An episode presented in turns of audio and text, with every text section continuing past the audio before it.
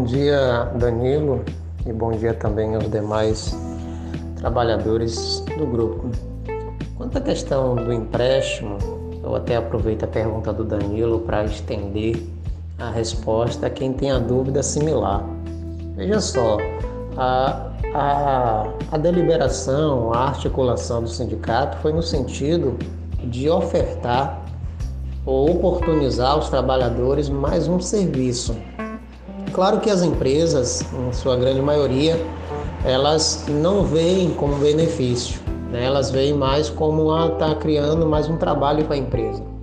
Mas tem uma minoria, e, e entre essas minorias são empresas até de renomes, que entende que é um serviço né, previsto em lei e, mais ainda, é chancelado pelo sindicato quando também vai para a convenção coletiva de trabalho negociado com o sindicato dos patrões. Então, a tramitação, o processo começa quando o trabalhador no WhatsApp da empresa, né, que a gente já disponibilizou aqui no grupo, demonstra interesse. Quando demonstra interesse, o pessoal pergunta qual empresa trabalha, coisa e tal.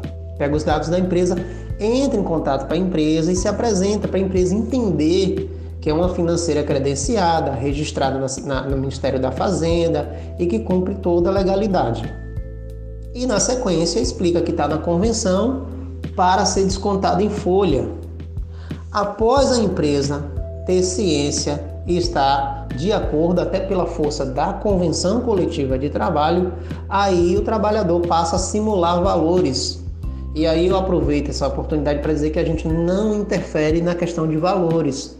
A financeira faz um processo como qualquer outra financeira faz, vê o valor que quer de empréstimo, vê a quantidade de parcelas que a pessoa vai fazer, vê o salário da pessoa e aí encontra lá um valor.